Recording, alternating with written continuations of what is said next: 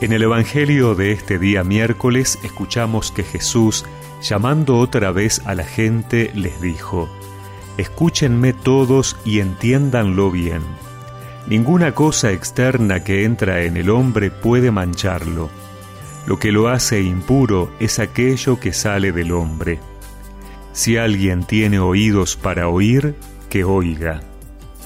Cuando se apartó de la multitud y entró en la casa, sus discípulos le preguntaron por el sentido de esa parábola. Él les dijo, ¿Ni siquiera ustedes son capaces de comprender?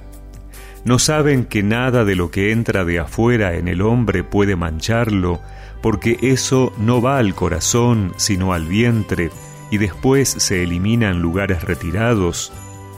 Así, Jesús declaraba que eran puros todos los alimentos.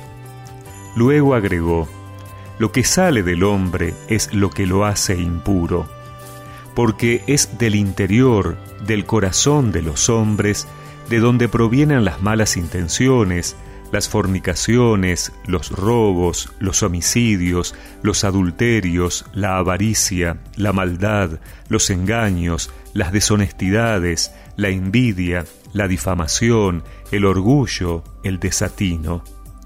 Todas estas cosas malas proceden del interior y son las que manchan al hombre.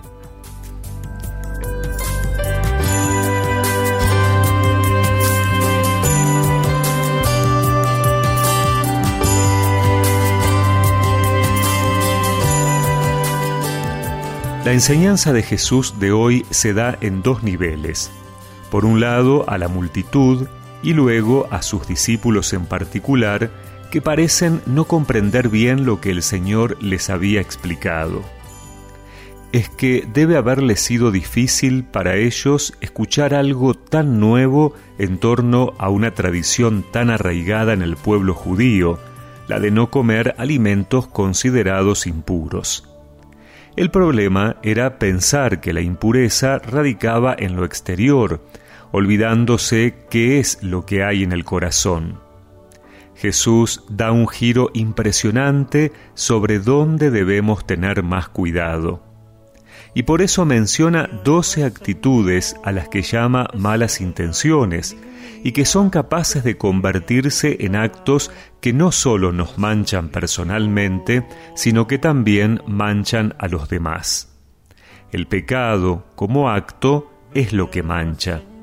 Pero el pecado tiene una raíz que surge de nuestros pensamientos, deseos, pasiones y anhelos.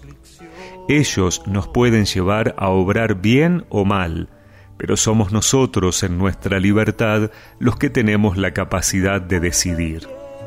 No se trata de depositar la fuente de las impurezas en las cosas, sino en ver nuestro interior para identificar qué es lo que nos está contaminando y no nos deja vivir en el amor nuestra relación con Dios y con los demás. Ven y tócame, perdóname, quebrántame.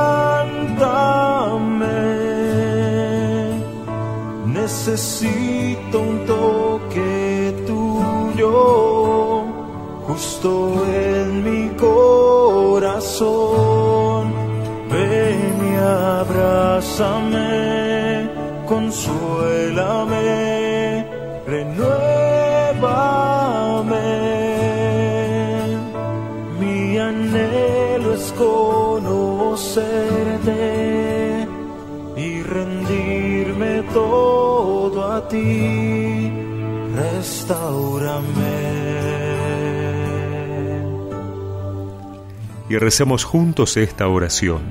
Señor, quita de mi corazón toda mala intención que contamine mi vida y manche también la de los demás ante tu mirada. Amén. Y que la bendición de Dios Todopoderoso, del Padre, del Hijo y del Espíritu Santo los acompañe siempre.